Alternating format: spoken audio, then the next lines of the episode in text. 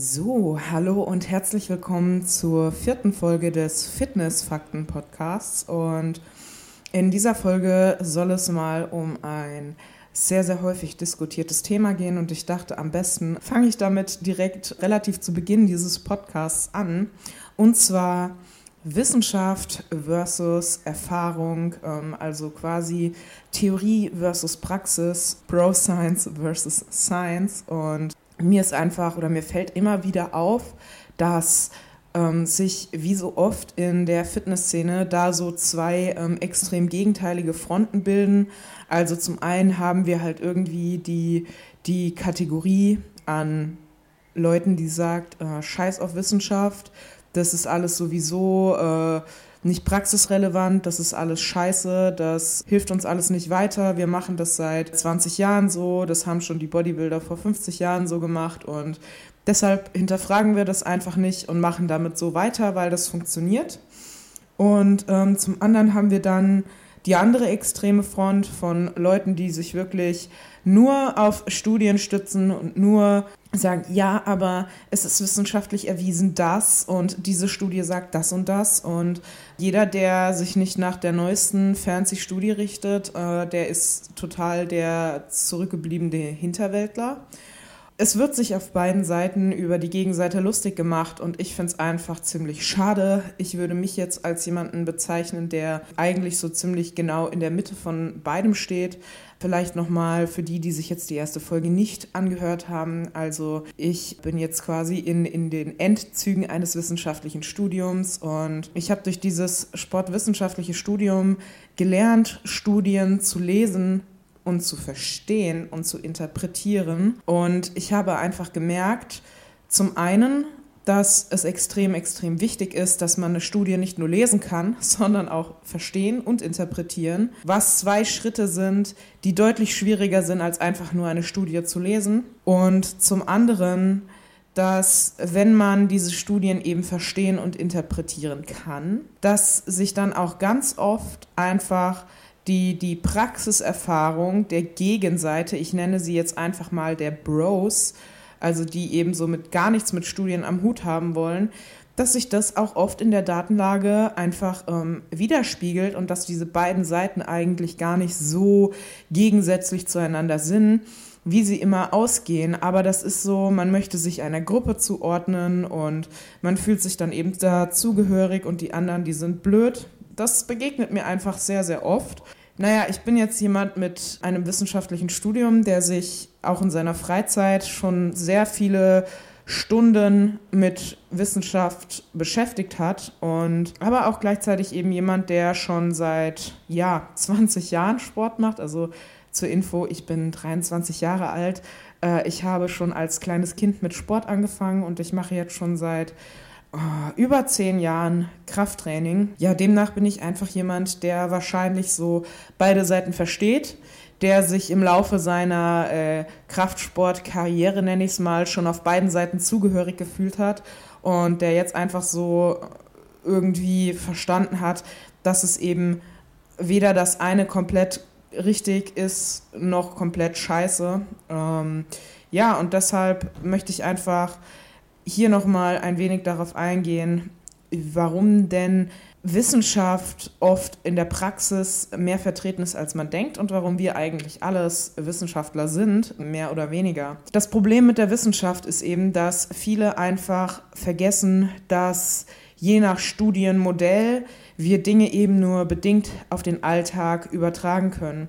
Wenn wir zum Beispiel ähm, epidemiologische Studien haben, also ähm, Studien an der Bevölkerung, welche man dann einfach aus ethischen Gründen ganz oft nur in Form von Beobachtungsstudien machen kann. Also wenn ich jetzt zum Beispiel ähm, den Faktor von einer bestimmten Ernährung oder von einem Lebensmittel auf die Gesundheit einer großen Population beobachten möchte. Also zum Beispiel die Auswirkung von Fleisch auf die Gesundheit einer sehr, sehr großen Population, dann äh, kann ich nicht als Wissenschaftler hingehen und sagen, okay, diese äh, 5 Millionen Menschen, die essen jetzt alle für ein Jahr kein Fleisch mehr und hier gucken mal, was passiert.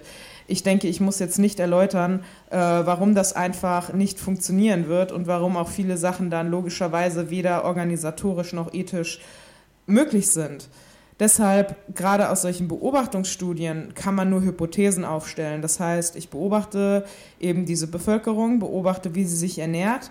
Wenn ich es gut mache als Wissenschaftler, dann rechne ich noch gesundheitsbeeinflussende Faktoren raus. Das heißt, dann nimmt man sich als Wissenschaftler aus anderen Studien, Ergebnisse zum Beispiel, wie Rauchen die Gesundheit beeinflusst, wie Alkohol, wie Übergewicht die Gesundheit beeinflussen, rechne die Faktoren aus meinen Ergebnissen raus und versuche dann eine Hypothese aufzustellen, wie sich Fleischkonsum auf die Gesundheit dieser Bevölkerungsgruppe auswirkt.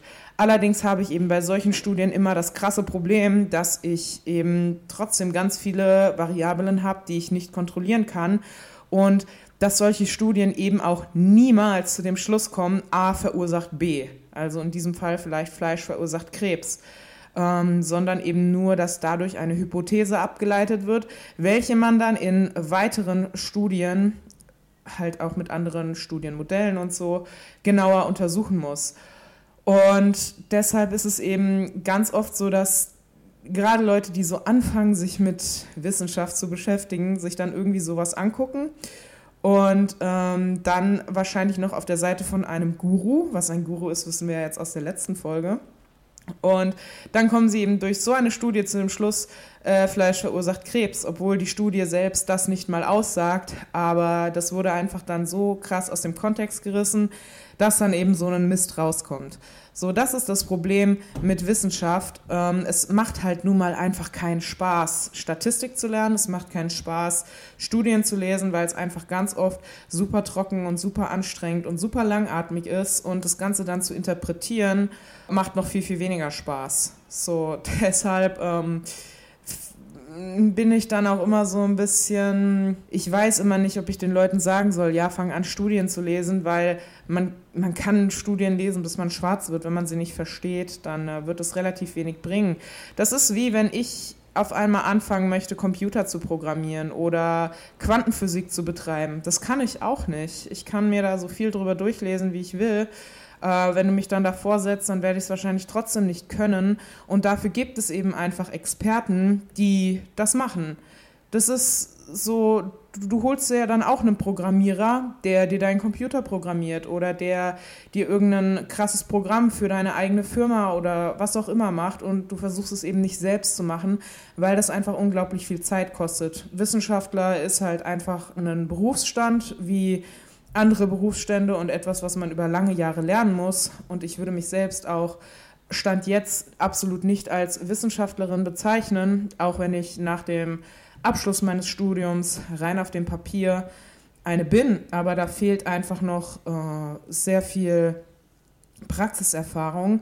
Deshalb, ich habe auch einfach gelernt, im Laufe der Jahre demütig zu sein und ähm, je mehr man weiß, desto mehr merkt man, dass man eigentlich sehr, sehr wenig weiß. Und gerade am Anfang, wenn man noch so fast gar nichts weiß, hat man diese kurze Hochphase, dieses kurze Gefühl von, wow, ich weiß so viel, auch bekannt unter dem Dunning-Kruger-Effekt. Und über den bin ich mittlerweile hinaus. Also ich würde sagen, ich weiß durchaus viel, gerade eben auf diesem ausgesuchten Gebiet, zum Beispiel Ernährung, weiß ich äh, für mein Alter sehr, sehr, sehr viel. Und das, was ich euch hier in diesem Podcast sage, das sind auch alles Sachen, ähm, wo ich sagen kann, okay, das ist alles äh, logisch, das ist alles korrekt, das ist alles objektiv und alles belegbar und nicht irgendwie durch subjektive Empfindungen oder so von mir verzerrt. Und bei Sachen, wo ich sage, hey, so da weiß man einfach noch nicht drüber Bescheid, wäre zum Beispiel das Thema menschliche Darmflora. Falls wir darüber mal sprechen in den kommenden Folgen, ähm, werde ich auch einfach sagen, so, hey, so wie es jetzt aussieht, sagt die Datenlage das, meine Erfahrung sagt das, aber ähm, mehr kann man darüber gerade auch noch nicht sagen. Und vieles ist halt eben nicht so eindeutig, wie es von diversen Leuten, die eine Ideologie vertreten, hingestellt wird. Und das ist auch ganz oft das Problem mit Pseudowissenschaft. Ja, wenn wir gerade jetzt sowieso schon auf der wissenschaftlichen Seite sind, ein weiteres Problem ist, dass eben auch ganz viele Kenngrößen aus Daten, aus Studien ähm, nicht praxisrelevant sind. Also nur weil ich eine statistische Signifikanz habe, muss es in der Praxis nicht relevant sein. Je nach Studienaufbau, je nach dem Effekt, den ich messe, je nach Versuchspersonengruppe und so weiter, je nachdem, wie ich was messe, kann ich einen, nehmen wir jetzt mal beispielhaft, einen statistisch signifikanten Muskelaufbau durch die Gabe von 30 Gramm Proteinpulver nach dem Training haben versus kein Proteinpulver nach dem Training. Und wenn ich mir dann aber mal die absoluten Zahlen ansehe, dann habe ich zwar eine statistische Signifikanz, allerdings habe ich eben in der Praxis bei beiden Versuchspersonengruppen, also die eine Gruppe mit Proteinpulver versus die ohne Proteinpulver, einen Unterschied von 10 Gramm mehr Muskulatur, die die Gruppe mit Proteinpulver über einen Zeitraum von acht Wochen aufgebaut hat. So, dann ist natürlich wirklich der Punkt, okay, du kannst jetzt also hingehen und einem Laien sagen, ähm, diese Studie zeigt, dass die Leute, die Proteinpulver trinken, statistisch signifikant mehr Muskulatur aufbauen und du lügst in dem Moment auch nicht. Und die Person wird das hören und wird sich wahrscheinlich denken, boah, krass, Proteinpulver ist voll, ist voll der Muscle-Builder, da muss ich mir auf jeden Fall was von kaufen. Und in Wirklichkeit ist es eben statistisch gar nicht signifikant. So, äh, doch ist es in der äh, Praxis nicht relevant, aber statistisch signifikant. Sorry, jetzt habe ich mich total verrannt. Und das war ein Reim. Wow. Klasse, Lea, klasse. Ja, ich denke, ihr wisst, äh, worauf ich hinaus möchte. Und ich erlebe es eben ganz, ganz oft, dass durch diese unglaublich vielen Variablen, die wir haben, die eigentlich wichtigen Dinge aus dem Fokus hinausgeraten. Weil die eigentlich wichtigen Dinge, die 95 Prozent deines Erfolgs ausmachen, sei es jetzt optisch oder krafttechnisch, ähm, die, die haben nicht so viel mit krasser Wissenschaft zu tun. Also klar, kannst du auch alles wissenschaftlich nachweisen, aber da muss ich nicht ständig die neuesten Studien lesen, um diese Dinge zu erfüllen. So, dann guckt man sich einmal zum Beispiel ähm, bei mir auf Instagram die Leas Lehrstunden an und dann wisst ihr, womit ihr 99 oder 95 bis 99 Prozent des Erfolgs erreichen werdet. So, das ist einmal Kalorienbilanz, Makronährstoffverteilung, Mikronährstoffe und Lebensmittelauswahl, ähm, ja, gewisse Trainingsprinzipien, Schlaf, Regeneration, Supplements bis zu einem gewissen Grad. Also einige würde ich auf jeden Fall als super sinnvoll bezeichnen. So und das war's. Und solche Sachen wie Mealtiming oder Mahlzeitenfrequenz oder wann esse ich wie viel Gramm Protein oder welche Proteinquellen kombiniere ich miteinander oder darf ich da 50 Gramm von essen oder lieber 80 Gramm von und und so weiter und so fort. Das sind wirklich dann Sachen, die haben vielleicht in Studien eine statistische Signifikanz und sind deshalb irgendwie Gesprächsthema, aber in der Praxis sind sie einfach nicht relevant. Und an dieser Stelle möchte ich dann zu der Bro-Seite übergehen. Da kann ich absolut verstehen, dass von diesem Standpunkt aus die Bro-Seite, die halt so gar nichts mit Wissenschaft am Hut haben will, dass die sagt, Alter, die spinnen doch alle. Wir machen das seit so und so vielen Jahren so und das funktioniert. Ähm, so, warum sollten wir anfangen, uns irgendwie mit aktuellen Ergebnissen der Datenlage zu befassen? Also, wie gesagt, ich verstehe diese Leute. Das Problem ist allerdings, dass der Mensch sehr fehlerbehaftet ist, was sein Denken und Handeln betrifft. Denn ich mache das wieder mal an einem Beispiel fest. Also eine Person fängt an, Intermittent Fasting zu machen. Das heißt, ähm, die Person macht 16-8 Fasten, sie isst 16 Stunden nichts und äh, genau, isst 8 Stunden lang, hat ein Eisfenster von 8 Stunden und die Person fängt einfach an, nicht mehr zu frühstücken. Also sie überspringt ihr Frühstück. Infolgedessen nimmt sie ab. So, der unwissenschaftliche, aber sehr, sehr menschlich nachvollziehbare Standpunkt, die sehr nachvollziehbare Schlu Schlussfolgerung ist eben, man nimmt durch Intermittent Fasting ab, weil das ist das, was die Person geändert hat. Und warum sollte die Person also irgendwie ohne passendes Hintergrundwissen jetzt davon ausgehen, dass es eigentlich gar nicht am Intermittent Fasting direkt liegt? Denn das Problem ist eben, man ist in seiner eigenen subjektiven Wahrnehmung als sein eigener Wissenschaftler, wie das halt eben so logisch ist, nicht objektiv, sondern subjektiv. Und man erfasst einfach ganz, ganz, ganz viele Variablen nicht. Und für sowas gibt es eben Wissenschaft. Ähm, denn die Person erfasst eben nicht, dass sie jetzt einfach äh, weniger Kalorien zu sich nimmt, weil sie ihr Frühstück auslässt und dass sie deshalb ein Kaloriendefizit hat und deshalb abnimmt. Die Person erfasst auch nicht, dass sie zum Beispiel jetzt, weil sie nicht mehr frühstückt, die hat sich immer ein Frühstück reingequält, ist dann trainieren mit vollem Bauch und konnte nicht die volle Leistung bringen. Die Person erfasst auch nicht, dass sie sich jetzt einfach viel besser fühlt, weil sie nicht mehr vollgestopft ist und mit leerem Magen im Training ist und halt zufällig gerade richtig gut darauf klarkommt. Ich bin auch jemand, ich kann auch nur mit leerem Magen trainieren und dass sie deshalb auch eine bessere Leistung jetzt im Krafttraining hat. Das erfasst die Person nicht, denn, sondern die Person erfasst, okay, durch Intermittent Fasting baue ich Muskeln auf, weil ich werde stärker und ich verliere gleichzeitig Körperfett, ich nehme ab. Also ist es mir möglich, mit Intermittent Fasting Muskeln aufzubauen und Fett abzubauen gleichzeitig. Zack, neue magische Ernährungsform, zack, neuer Guru ist geboren, der jetzt durch die Welt läuft und sagt, Intermittent Fasting ist die beste und krasseste Ernährungsform ever noch weiter gehen wir dann, wenn diese Person zum Beispiel dadurch, dass sie abnimmt, jetzt ihre Blutwerte verbessert, weil sie vielleicht vorher ein bisschen übergewichtig war, geht zum Arzt und äh, stellt dann fest, krass, meine Triglyceride sind niedriger, mein, mein HDL-LDL-Verhältnis ist besser. Boah, krass, Intermittent Fasting ist auch noch viel, viel, viel gesünder als eine normale Ernährungsform. Zack, da haben wir wieder den Guru. Und das Schlimme ist, der Guru, der neugeborene Guru, wird ganz, ganz schnell via Google auf Thesen stoßen, die seine eben genau untermauern und genau bestätigen.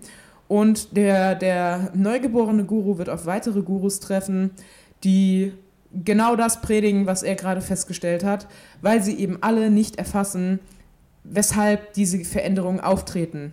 Denn ihre Schlussfolgerungen sind halt eben einfach fehlerbehaftet, weil absolut subjektiv und nicht objektiv. Objektiver Grund ist schlichtweg Kaloriendefizit, leerer Magen, bessere Performance im Training zack, die Veränderungen, die dann dadurch auftreten, kommen dadurch. Und die subjektive Beobachtung ist einfach, wow, Intermittent Fasting ist eine krass magische Ernährungsform. Das ist eben das Problem der Bro-Seite. Und ich finde, es ist doch auch nicht, nicht richtig zu sagen, hey, äh, wir machen alles wie vor 40 Jahren, wie vor 20 Jahren. Wir haben keinen Bock, uns weiterzuentwickeln und uns zu verändern.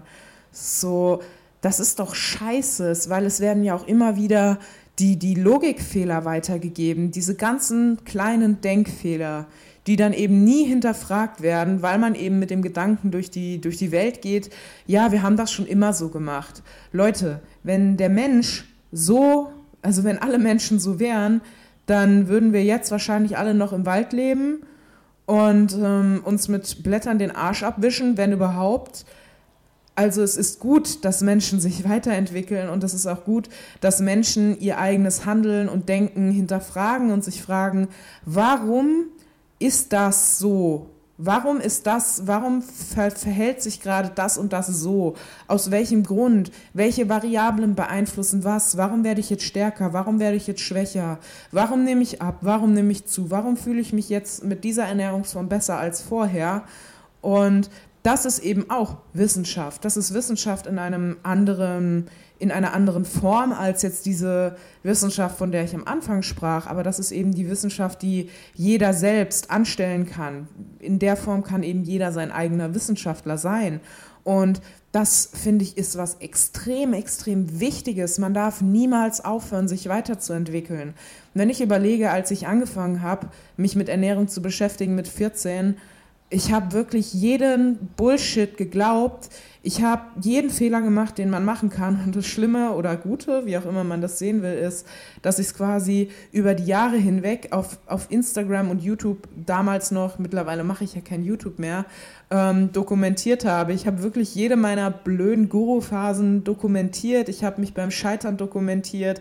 Ich habe dokumentiert, wie ich quasi in die Pubertät kam, wie ich herangewachsen bin, wie ich mich optisch, aber auch mental verändert habe. Und dann höre ich ganz oft so, oder ich bekomme Nachrichten ganz oft, ey, du hast dich voll verändert. So, damals hast du noch das gesagt. Ja, natürlich sage ich jetzt mit 23 nicht mehr das gleiche wie mit 15 und das ist auch gut so. Ähm, es wäre doch schlimm, wenn Menschen sich nicht verändern, wenn Menschen sich nicht hinterfragen, wenn Menschen sich nicht weiterbilden. Und das ist eben das, worauf ich hinaus möchte. Niemand muss anfangen, der krasseste Studien-Nerd zu werden. Niemand muss alles perfekt machen. Jeder Mensch darf und sollte auch scheitern und die Chance haben, ähm, aus diesem Scheitern stärker hervorzugehen und aus seinen Fehlern zu lernen. Und deshalb macht, macht, macht es doch so, versucht doch diesen gesunden Mittelweg zu gehen, den ich ja versuche hier so ein bisschen zu predigen, ähm, beziehungsweise euch nahezubringen und den ich auch versuche hier in diesem Podcast einzuschlagen. Das heißt Fitness-Fakten-Podcast, also werde ich hier natürlich keinen Bullshit erzählen. Allerdings werde ich eben, wie ich da schon in der allerersten Folge gesagt habe, nicht einfach eine Studienschlacht mit mir selbst hier aufbauen, ich möchte Fakten praxisrelevant und in Kombination mit meiner eigenen Wahrnehmung für euch verständlich erläutern und euch auch die Chance geben, eure eigenen Erfahrungen zu einzubringen, eure eigenen Erfahrungen zu machen. Und ich will hier nicht irgendein starres Weltbild vorgeben. Ich will nicht, dass ihr alle der gleichen Ansicht seid wie ich. Ich werde auch, wenn es um bestimmte Ernährungsformen geht, meine subjektive Meinung dazu abgeben. Aber ich möchte jetzt nicht, dass irgendjemand diese subjektive Meinung von mir übernimmt, sondern eben, dass ihr euch eure eigene Meinung aufgrund von Fakten bilden könnt. Und ich denke, das war jetzt ein ganz guter Abschluss. Ich habe mich ein bisschen verplappert. Ich dachte eigentlich, dass es wieder eine äh, sehr kurze, sehr, sehr schnelle Folge wird. Jetzt ist es irgendwie doch länger geworden, als ich dachte. Aber ich denke, das geht auf jeden Fall noch klar. Ich würde mich auf jeden Fall freuen, wenn du mir Feedback zu dieser Folge dalässt auf iTunes in Form von einer Bewertung. Und hier auf Spotify geht es ja, glaube ich, nicht. Das heißt, ähm, wenn du auf Spotify bist, dann kannst du, wenn du Bock hast, auf iTunes trotzdem eine Bewertung dalassen oder mir auf meinem Instagram-Account schreiben, lealoslifting-official. Und ja, wir hören uns in der nächsten Folge. Da werde ich, denke ich, ein ähm, Thema behandeln, welches ihr euch gewünscht habt. Denn Stand jetzt, heute, wir haben den 26. April, habe ich die erste Folge quasi auf Spotify veröffentlicht und auf meinem Instagram-Account geteilt. Das heißt, dass sie wird ein bisschen zeitversetzt online kommen und ich bin super gespannt, wie es gelaufen sein wird, wenn ihr das hier hört. Und ja, wir hören uns dann in der nächsten Folge. Bis dahin, ciao, Kakao.